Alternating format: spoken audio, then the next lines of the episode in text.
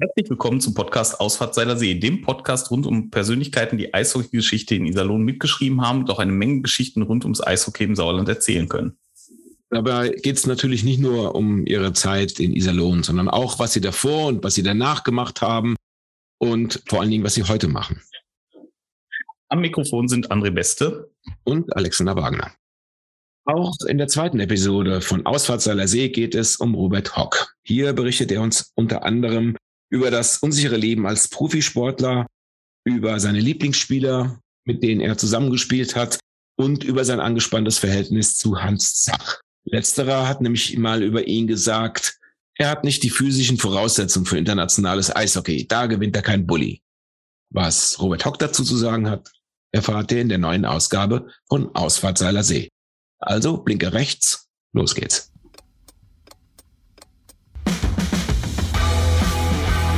Ausfahrt Salersee, der Podcast mit Persönlichkeiten der Iserlohner Eishockey-Geschichte.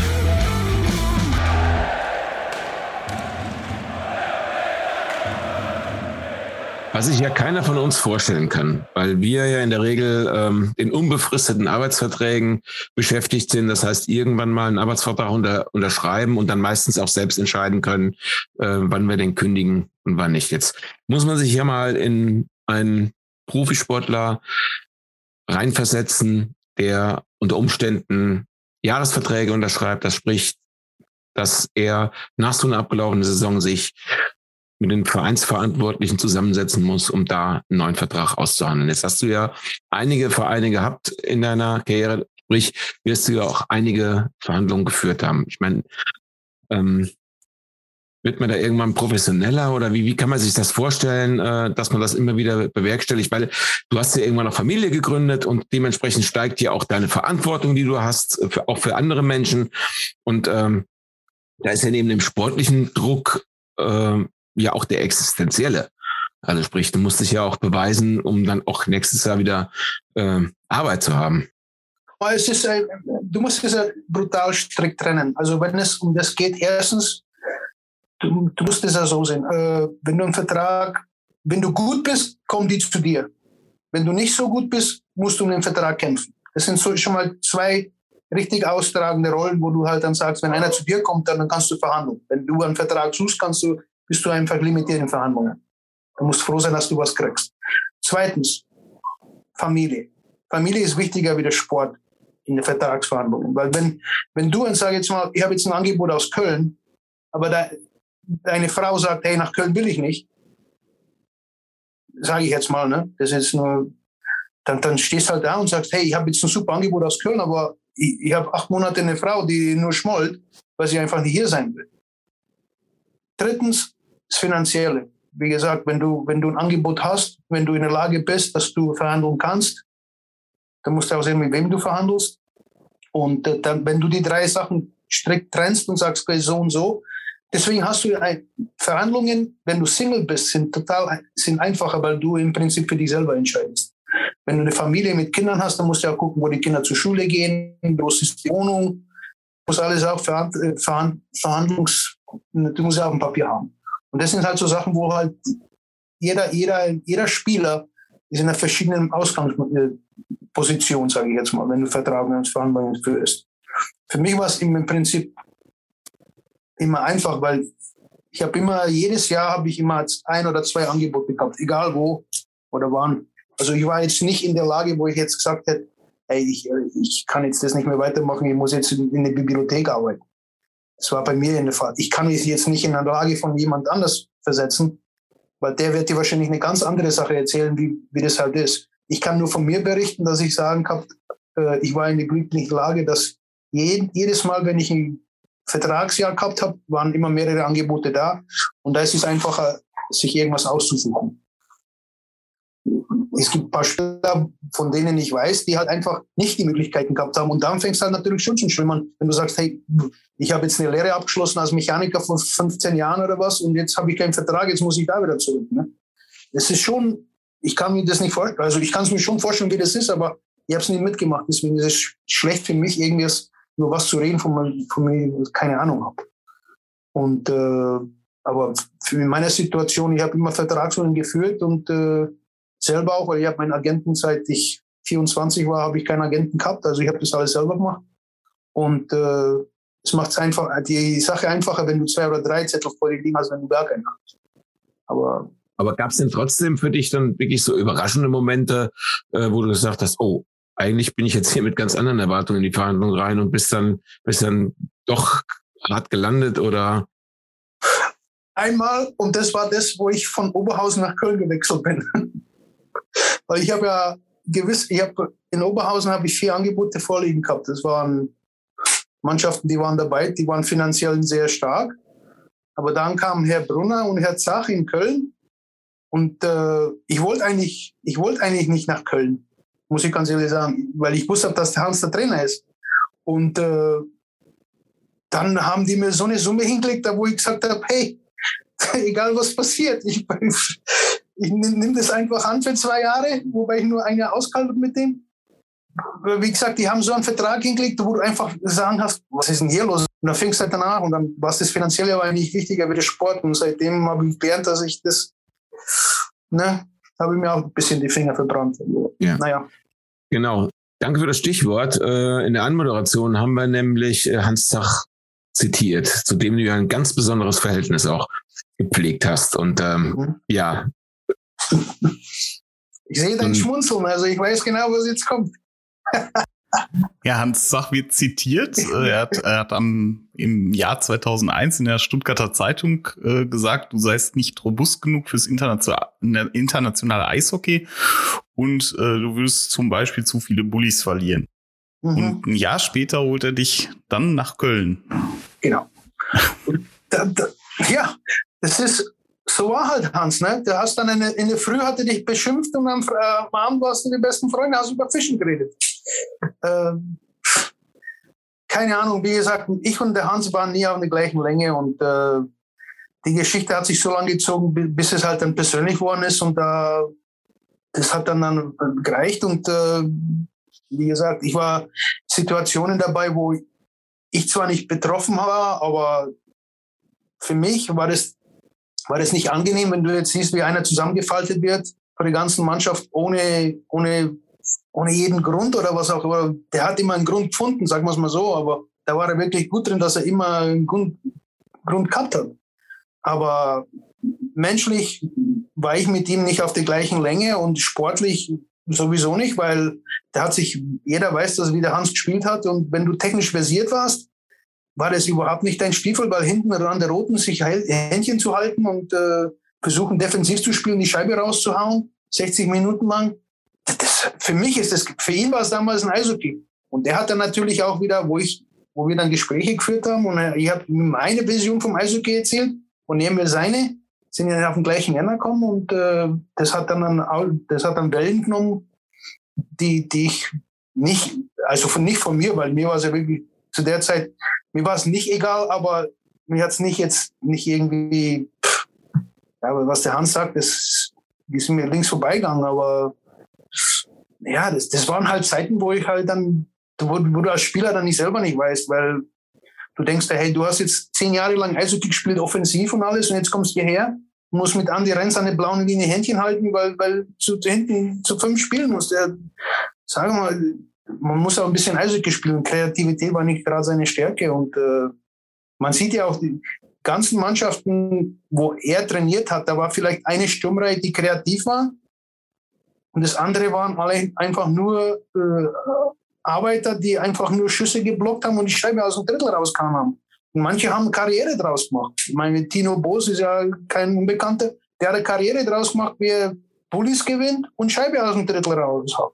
Der hat nie mehr wie fünf Tore geschossen, aber er war Hans einer seiner Lieblingsspieler. Ja, tut mir leid, aber das ist die Art und Weise, wie ich Eishockey spielen finde, wie es spielen sollte, ist halt genau das Gegenteil, was der Hans gemacht hat. Und äh, dann holte er mich nur nach Köln, da habe ich mir auch gedacht, ja gut, fürs Geld blocke ich es halt einfach nochmal, aber das hat, das war jetzt nicht jetzt, äh, nicht, äh, nicht der Sinn der Sache. Und wie gesagt, ich, meine, ich habe ja auch kaum gespielt in Köln, ich habe 25 Spiele gemacht oder was. Und du kommst von, einer, von, einer, von Oberhausen, da wo ich alle Freiheiten gehabt habe, und dann komme ich nach Köln und darf kein Cola trinken in der Kabine. Sag mal, wo sind wir denn? Also, ne?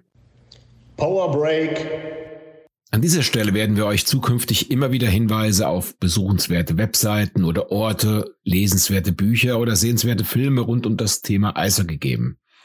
Heute starten wir mit einem Hinweis in eigener Sache. Der Dokumentarfilm Eishölle am Saler See von Manuel Rueda und mir beschäftigt sich in etwas mehr als 60 Minuten mit 60 Jahren bewegter Iserlohner Eishockey-Geschichte. Unser heutiger Gast kommt da natürlich auch drin vor, zu sehen ist der Film für relativ schmales Geld auf Amazon. Neben Robert Hock kommen dort viele weitere Helden zu Wort. Nicht nur vom Saale See, sondern auch aus Dallinghofen, der Geburtsstätte des Iserlohner Eishockeys. Jetzt wissen wir, welcher Trainer dich nicht nach vorne gebracht hat. Ähm, welcher Trainer hat dich denn nach vorne gebracht? Äh, Franz Reindl, Nummer eins. Der hat mich aus der Jugend geholt, direkt über die, in die erste. Dann äh, Jiri Kopter, Kochter, der war in äh, Heilbronn, der hat mich nach Oberhausen gebracht, der hat mir den nächsten Schritt gemacht. Dann waren viele Trainer, von denen ich gesagt habe, der Wort, der in Iserlohn war, der war bloß ein Jahr da, aber der ist jetzt ein NHL-Trainer, von dem kannst du sagen, der hat mich auch in einer gewissen Art und Weise geprägt. Äh, Aduno, der, der, genau der Trainer, den ich, äh, den ich wirklich vorheben möchte, weil der hat wirklich jeden Spieler das machen haben lassen, was er wollte. Und der war ein gut, für mich ist es ein guter Trainer, weil er versucht, aus dir was was du gut kannst, noch besser zu machen, anstatt das, was du nicht kannst, äh, äh, zu machen. Und äh, der war ein guter Trainer. Also wie gesagt, das waren Trainer dabei, wo ich gesagt, die waren gut und es waren auch Trainer, die halt nicht so gut waren wie der Steve Sterling. Das war, hat halt nicht gepasst. Ne? Und äh, ja, das ist halt einfach. Aber nicht jetzt nur von mir gesehen, die ganze Mannschaft unter Sterling hat nicht gerade prickelnd gespielt. Von dem her, ne? Aber wie gesagt, Franz Reindl 1, Kochter 2 und dann Aduno und Wolf, 3 und 4. Das waren die Trainer, wo ich sage, Stuart war auch gut in Mannheim für mich, weil der hat mich auch spielen lassen, hat die Ausländer sitzen lassen. Ja, jeder Trainer ist einmal, manche liegen, wenn du jetzt dann, wenn du jetzt einen aus Mannheim fragst, der gesessen ist auf der Bank, der war der schlechteste Trainer. Ne? Aber die, die, die, solange, sagen wir es mal so, jeder Trainer war gut für mich, solange ich gespielt habe. Das soll jetzt, jetzt egoistisch an, aber wenn du spielst, dann, dann ist es so. Und jeder Trainer, der kannst den besten Trainer, wenn du auf der Bank sitzt, der ist der beste Trainer, der, der schlechteste für dich. Das, ne? Ja, lass uns mal noch ganz kurz über deine Nationalmannschaftskarriere sprechen, weil da bist du ja auch zwangsläufig mit äh, Hans Sach zusammen getroffen. Mhm. Und der hat dich ja dann auch mal zur Nationalmannschaft eingeladen, wo du einfach gesagt hast, nö, komm nicht. Ähm, sagt das auch einiges über, über Robert Hock und sein, und, und sein Wesen aus? Also gehört er das auch dazu? Wer es einmal mit mir verschissen hat, ähm, der kommt auch wieder ganz, also dann, meine Nationalmannschaft, wenn man jetzt auch viele deutsche Spieler hört, hat die Nationalmannschaft und die Berufung der Nationalmannschaft schon einen relativ hohen Stellenwert. Also das ist ja dann quasi auch nochmal der Ritterschlag, dass man, dass man sich in einer sehr, sehr guten Liga noch mehr herausgestellt hat. War das damals ja, anders? Klar, oder? Ich sehe es halt, ich sehe es halt nach wie vor, wenn du für eine Nationalmannschaft spielen kannst, Anführungszeichen spielen kannst, dann ist das ja okay, dann, dann, dann sehe ich es ja auch eine Auszeichnung. Aber wenn ich bloß einer einlädt für drei Tage zum Deutschland Cup, weil die Presse Druck macht, dann den will ich gar nicht da haben. Was, was, du kannst ja auch keine normale Leistung abliefern, wenn du weißt, dass du am Freitagvormittag schon Ansagen kriegst und dass du weißt, dass der Trainer dich gar nicht haben will, aber der hat so viel Druck von der Presse, weil du einfach Kapitän der Ulster-Mannschaft in Weihnachten warst und der musste ich jetzt in Deutschland Cup einladen. Äh, da, da habe ich auch keine Lust drauf. Aber wie gesagt, wenn der Uwe Krupp mich angerufen hat gesagt, er will mich testen, dann, dann bin ich auch kommen. Bloß ich mache, ich, das, also die drei Tage, wo ich zum Deutschland Cup fahren muss, unter Hans Zach, da gehe ich lieber mit meiner Tochter zum Kindergarten zum Spielen. Weil da habe ich mehr davon, als wenn ich jetzt in Deutschland Cup da äh, links und rechts Backpfeifen kriege und kann sowieso nicht richtig Eishockey spielen ja, da, da musst du ein bisschen, auch ein bisschen äh, Rückgrat zeigen und sagen, du, für das, da, da bleibe ich lieber daheim. Das ist ja keine Auszeichnung im Prinzip, das ist ein Bauernopfer. Ja, weißt, da habe ich aber auch irgendwo noch ein altes Interview gefunden äh, zu Uwe Krupp. Also richtig rund lief es da bei euch beiden aber auch nicht, oder? Da, da gab es auch Meinungsverschiedenheiten. Ja, aber der, da muss ich sagen, Uwe Krupp war immer ehrlich. Der war immer ehrlich, der hat mir gesagt, was er von mir will.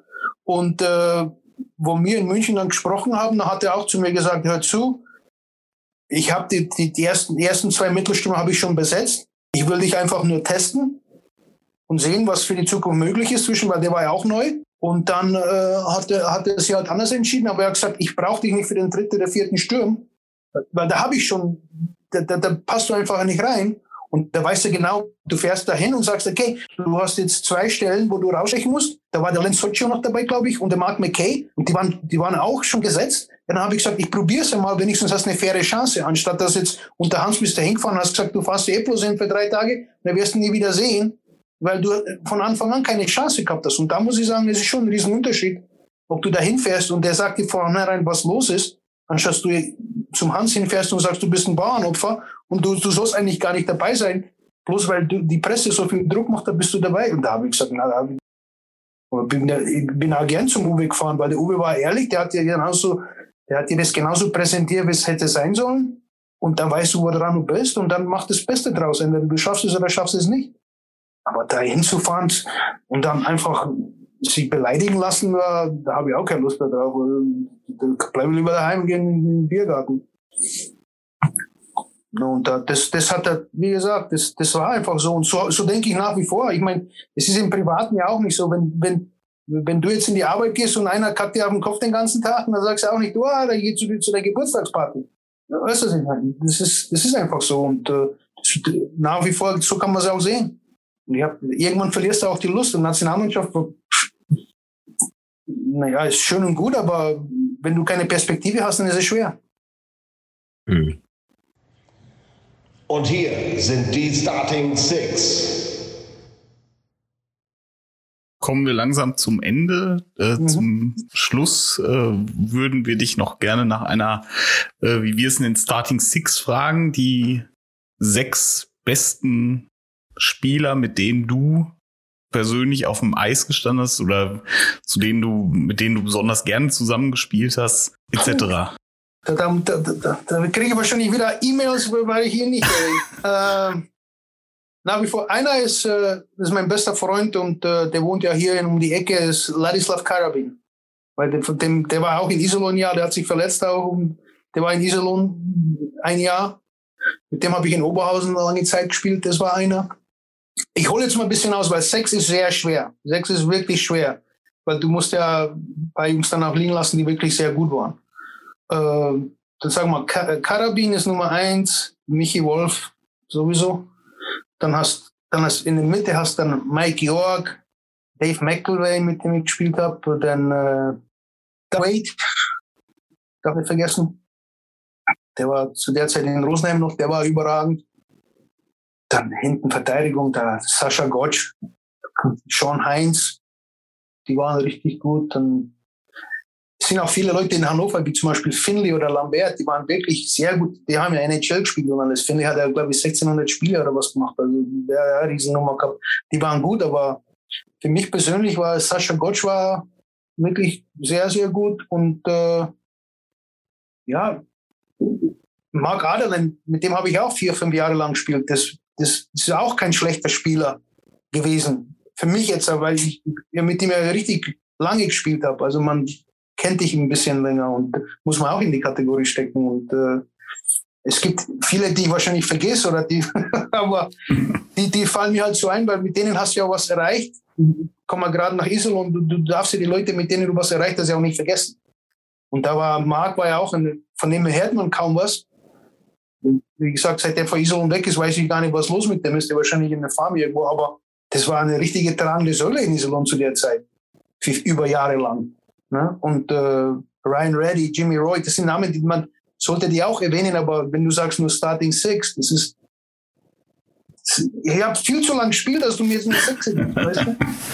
Und hinten, hinten war äh, Vinny Riendo, der war richtig gut.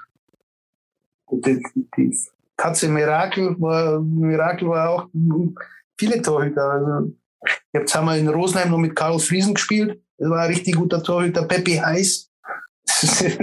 ich habe einige, wo ich, äh, aber es ist schwer, irgendwie das alles auf einen Nenner zu bringen, muss ich ganz ehrlich sagen, weil es so viele dabei waren. Und jetzt weiß ich, dass ich aber ich ja. wollte mich noch mal ganz kurz bedanken für die Frage. Jetzt weiß ich, wie alt ich bin. Das ist sehr, sehr schick, dass du mich auf den Boden der Realität gebracht hast, dass ich alt, ja. alter Knochen bin. Deswegen musstest du jetzt auch eine Starting 60 daraus machen. Ja, ja, ja. Ich will keinen, wie gesagt, es ist so, so schwer, ich, ich verstehe es nicht, wie äh, manche das so machen können, wo du sagst, hey, mach Starting Six. Das ist, wenn du, wenn du über 28 Jahre Eishockey spielst, professionell, ist es schwer, da jetzt Sechs rauszugeben, weil du hast mit so vielen guten, dass es wirklich schwer ist.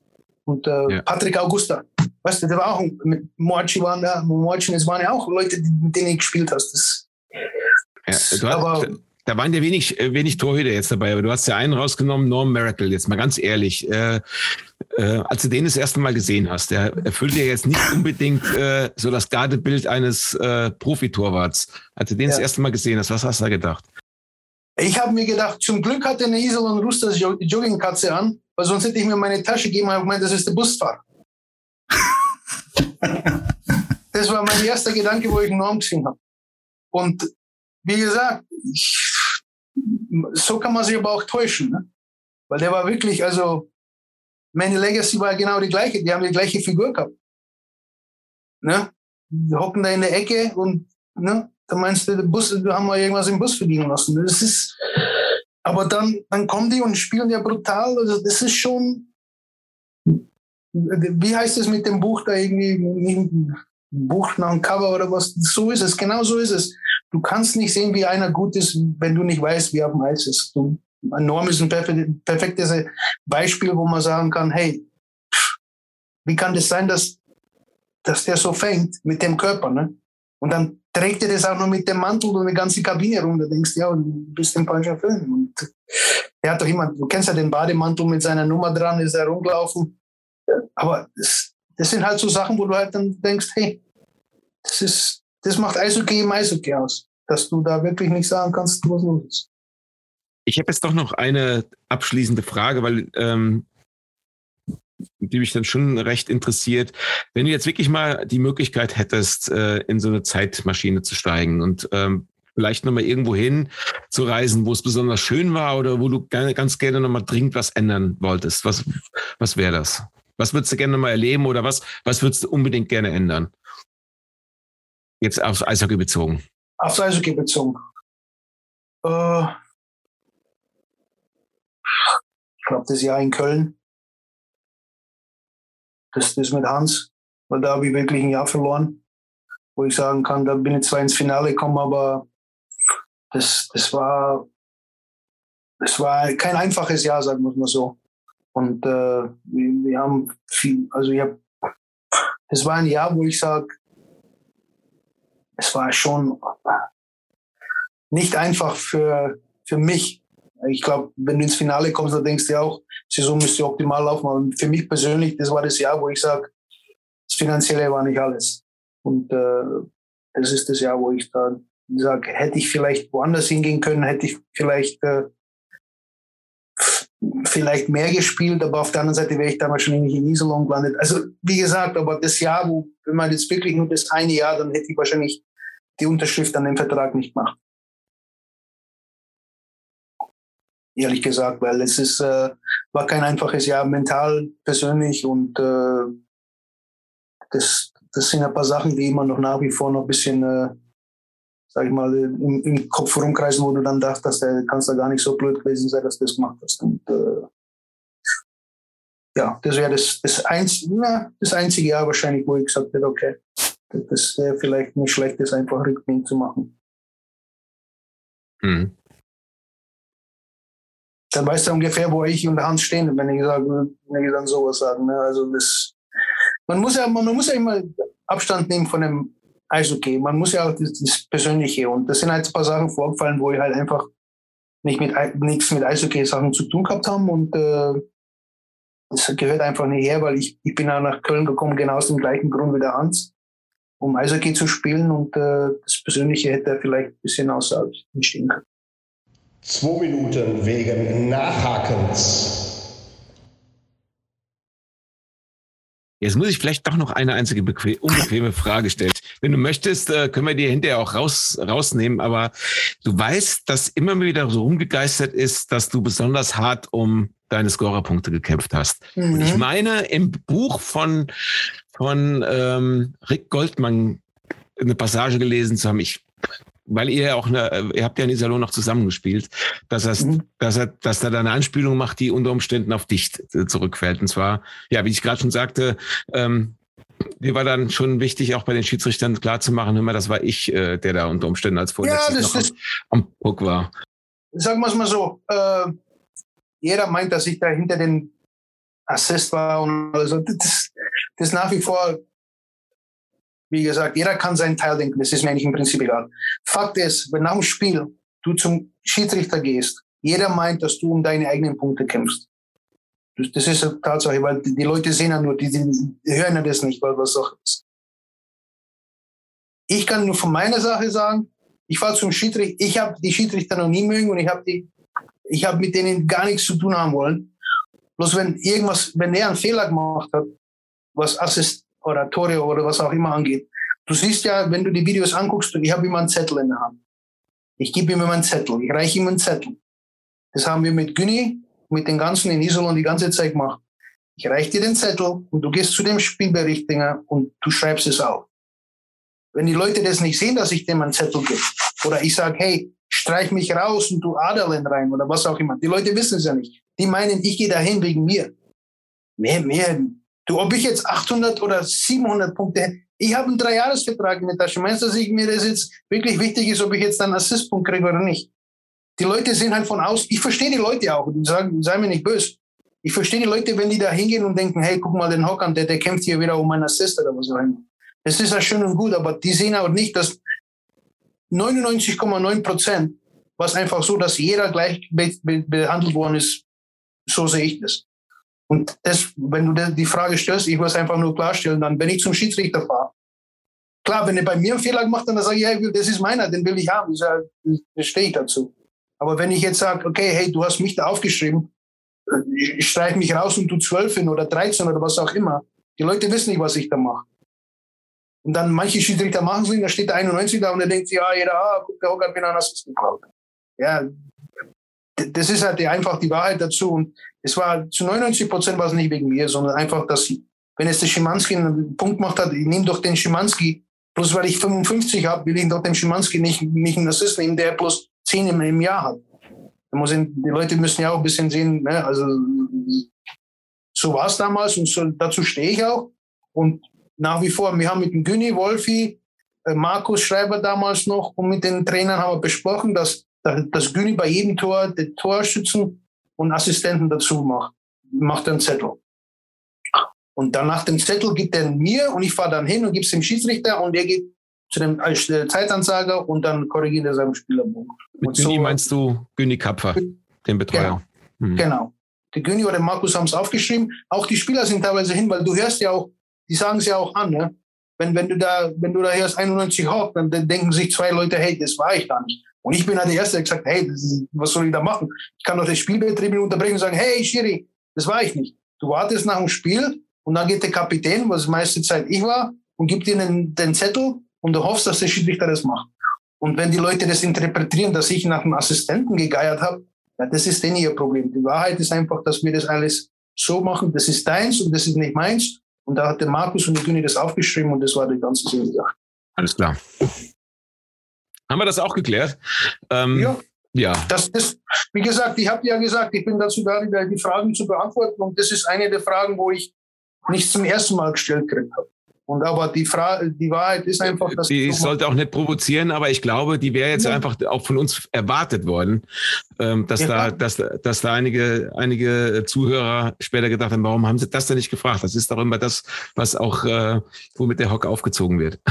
Ja, na, aber das ist eine berechtigte Frage. Bloß die Leute müssen auch die Wahrheit auch wissen, was los ist. Und du, du kannst ja auch einen Wolfi fragen, der war ja auch dabei in dem Gespräch.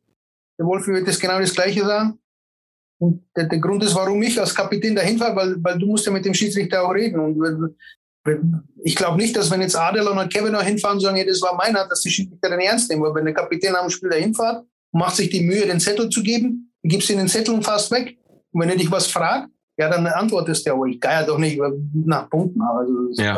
Jetzt haben wir, jetzt haben wir so lange miteinander gesprochen, aber schade, dass wir halt, weil du gerade auch Wolfi sagtest, gerade darüber nicht gesprochen haben, weil das war ja, glaube ich, auch mit so deine erfolgreichste, äh, erfolgreichsten Jahre.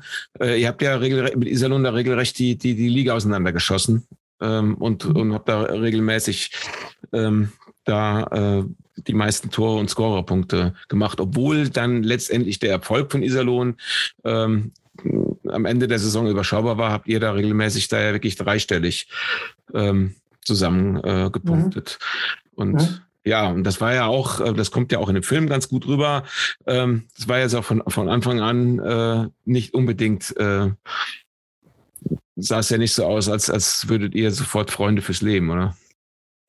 Wolfi war ja nicht so begeistert, wo ich nach Island gekommen bin, weil da war eine Vorgeschichte und äh, wie gesagt, das, das, ich weiß ja nicht, wie lange du noch Zeit hast, aber äh, da gibt es einige Geschichten für einen Anfang. Vielleicht nochmal eine Folge darüber. kann, jederzeit. Also über Wolfi kann ich, kann ich noch eine Stunde hinhängen. Also nur Positives natürlich. Aber äh, nee, wie gesagt, wir haben, wenn du mit jemandem so lange zusammenspielst, äh, hast du einfach mehr Geschichten zu erzählen, als wenn jetzt mit jemandem nur ein Jahr oder acht Monate verbringst. Und äh, wie gesagt, das hat als, als über Eishockey hat das alles funktioniert, sehr gut funktioniert.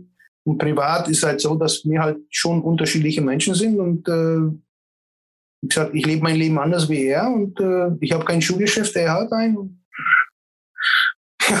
so ist es und äh, aber meistens funktioniert und äh, von dem her es alles gepasst. Wenn du noch weitere Fragen hast über Wolfi, ich kann gerne, aber ich weiß nicht, ob du eine Batterie im, im Ladeakku hast. Nee. nee, ich glaube, du hast gerade auch schon sehr viel gesagt. Ähm, wie gesagt, die Statistiken, ja. sportlich spricht da ja alles äh, dafür, dass ihr euch auf dem Eis auf jeden Fall blendend verstanden habt. Mhm. Und ähm, das war jetzt auch vor allen Dingen äh, das Ausschlaggebende, glaube für die meisten, für die meisten Fans. Ähm, du musst mir noch eine Sache beantworten, ähm, weil das ja jetzt auch quasi dein zweites Standbein ist. Warum spielen eigentlich so unfassbar viele Eishockeyspieler nebenher und nach ihrer Karriere noch Golf? weiß nicht, vielleicht, weil sie aus dem Haus raus oder raus wollen, weil die Frau die Sachen gibt zum Arbeiten, keine Ahnung.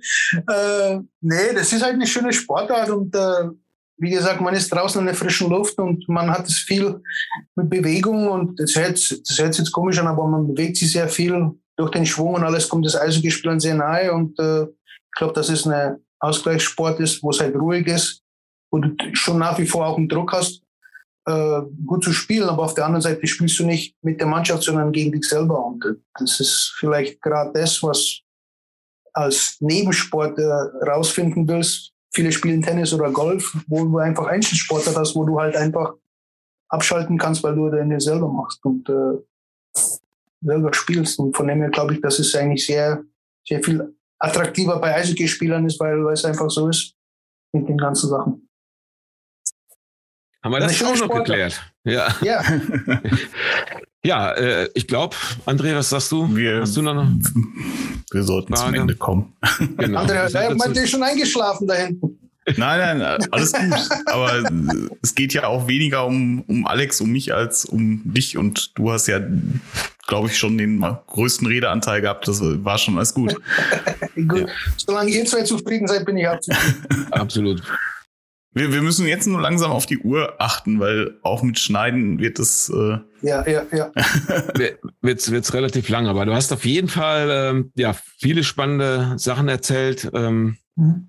Auch glaube, waren da Sachen dabei, die die jetzt noch nicht tausendmal durchgekaut wurden. Also wir haben einige Verhältnisse nochmal noch mal durchleuchtet und äh, bestätigt oder, oder, oder, oder gerade gerückt. Und ähm, ja, vielen Dank dass du dir so viel Zeit für uns genommen hast, ja. dass du uns Rede und Antwort gestanden hast, dass du ja mal äh, auch an einigen Stellen sehr offen Tacheles geredet hast. Und ähm, ja, würden uns natürlich freuen, dass wir dann, dass wir dich dann irgendwann nochmal in deiner, deiner alten Wahlheimat und sportlichen Heimat Iserlohn wiedersehen. Und äh, oder, oder zumindest in Deutschland. Ja. Ja, wie gesagt, man muss ja auch sehen, weil äh, so eine Sache mit den, mit den Abschiedsspielen und alles, das ist auch im Raum noch. Von dem her muss man da auch abwarten. Vielleicht geht da auch noch was, dass ich da vielleicht äh, zurückkommen kann und äh, mal, mal einfach kommt Zeit, kommt Rat und mal sehen. Wäre schön. Ja.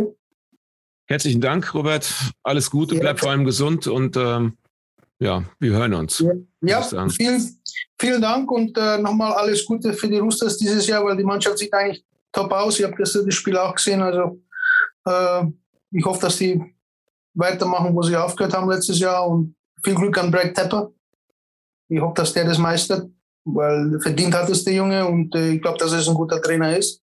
Und ich hoffe, dass die Roosters dieses Jahr gut spielen und an die Fans auch. Vielen Dank für alles und äh, ich hoffe, dass wir uns bald wiedersehen und äh, die Stimmung war richtig gut gestern und ich hoffe, die, die machen auch so weiter. Ja, das hoffen wir auch. also, Perfekt. Alles ich klar. sag mal, immer noch, auch in Florida sagst du es immer noch Servus. Fertig. Das war die zweite Episode von Ausfahrt Seiler See mit Robert Hock. Wie sicher einigen von euch aufgefallen ist, wurde diese Episode bereits im September 2021 aufgezeichnet. Die Roosters waren zu dem Zeitpunkt gerade nach dem ersten Spieltag Tabellenführer. Nun zum Erscheinen der Episode im Januar 2022 befindet sich der IEC auf dem letzten Tabellenplatz und Brett Tepper ist leider nicht mehr Trainer am Seiler See. Wir möchten uns an dieser Stelle auch bei Volker Woody Halfmann bedanken, dem Stadionsprecher der Iserlohn Roosters, der uns freundlicherweise die Rubriken einspricht. In unserer dritten Episode haben wir uns mit Andreas Pukorni getroffen. Freut euch drauf.